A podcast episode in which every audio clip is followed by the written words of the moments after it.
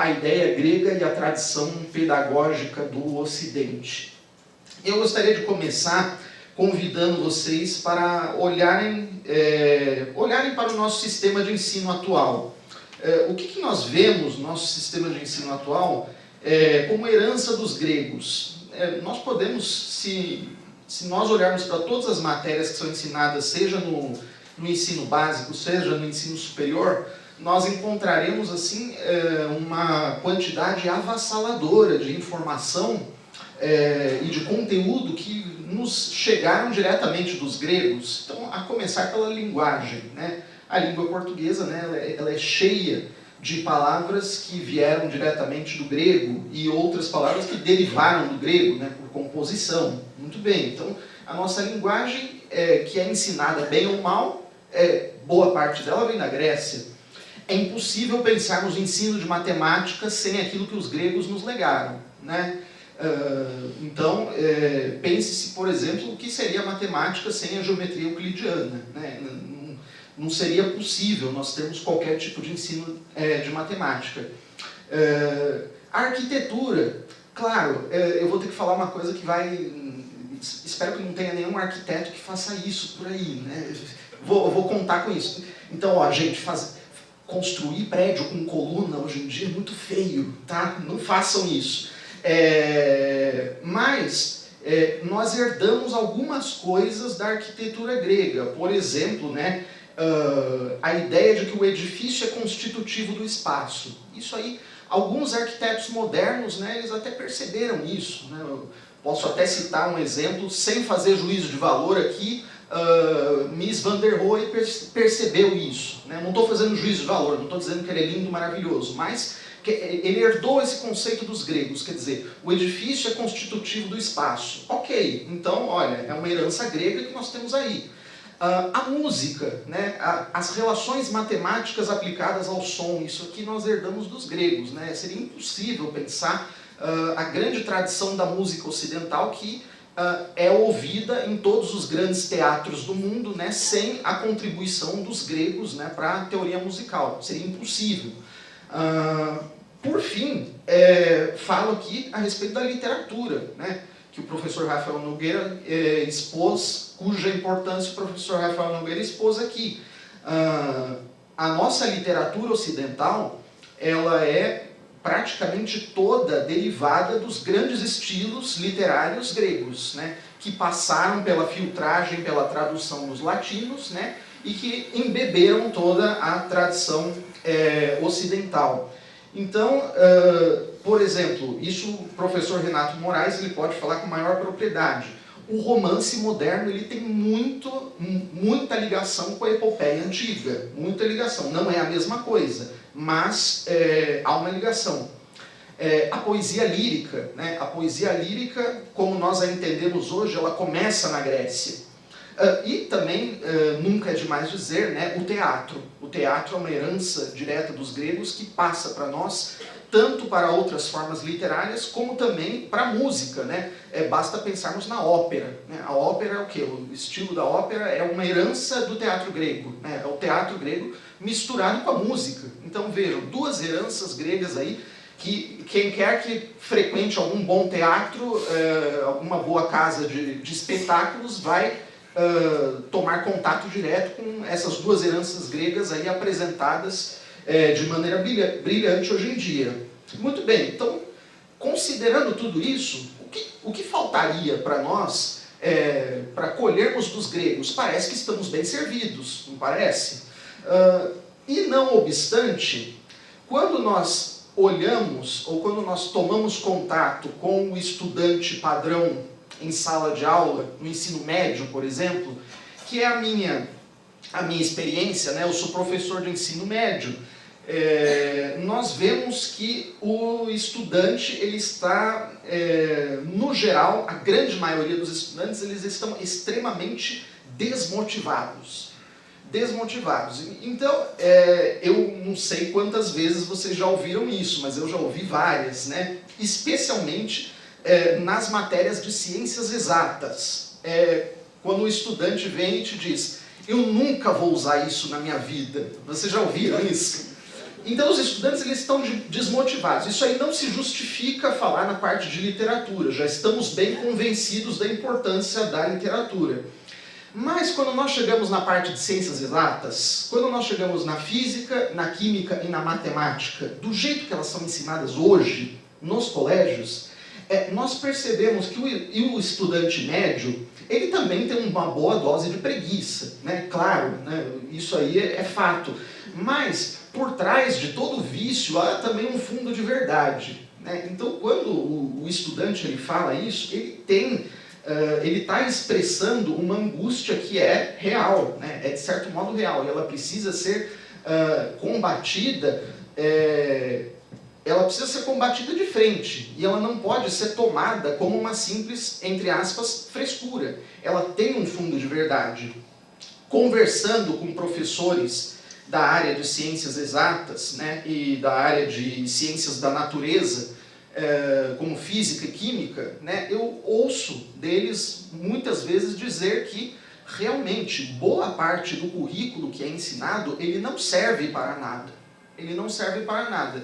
Inclusive, um amigo meu, engenheiro, ele me disse: Olha, inclusive o currículo de matemática não serve para nada, porque na engenharia a gente não usa o que aprende no colégio. Né? Então, quer dizer, existe, tem alguma coisa muito errada aí, né? Uh, e qual é, então, o efeito que isso produz na alma do aluno? O efeito que isso produz na alma do aluno é, um, é, uma sensação profunda de violência, de falta de sentido. Ele está sendo forçado a fazer uma coisa para a qual ele não vê o sentido, e ele está sendo forçado a fazer uma coisa que efetivamente não tem sentido. Então, aí nós temos um problema. Aí nós temos um problema muito grave.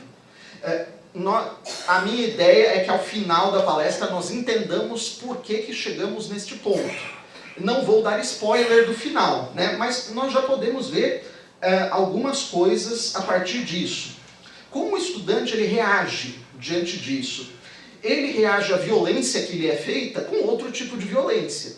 Dependendo da índole do aluno, essa violência ela vai ter um caráter mais ativo ou um caráter mais passivo.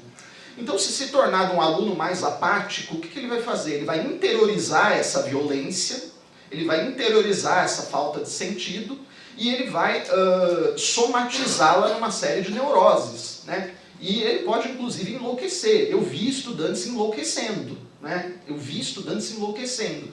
Por quê? Por conta da excessiva cobrança por causa do vestibular. Eu vi isso acontecendo. E, e, é, é, e, é, um fato real. Então, o estudante, ele somatiza isso. Ele somatiza e ele enlouquece. Né? Por que estão me forçando a fazer isso? Por que estão me forçando a fazer um esforço sobre-humano uh, para fazer uma prova é, cuja razão eu não entendo? Né? E que, no fundo, se a gente for dar uma resposta honesta para ele, no fundo não tem razão de ser. Né?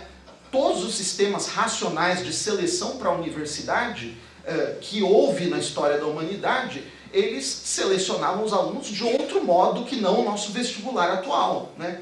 É, basta ver como ainda fazem as universidades americanas, né? Yale, Princeton, etc., que não são as, as sete maravilhas do mundo, mas que ainda guardam alguma, algum resquício de bons hábitos acadêmicos algum resquício. Então nós podemos ver que a seleção lá não é feita como no nosso vestibular. Então, quer dizer, alguma coisa nós estamos fazendo muito errado.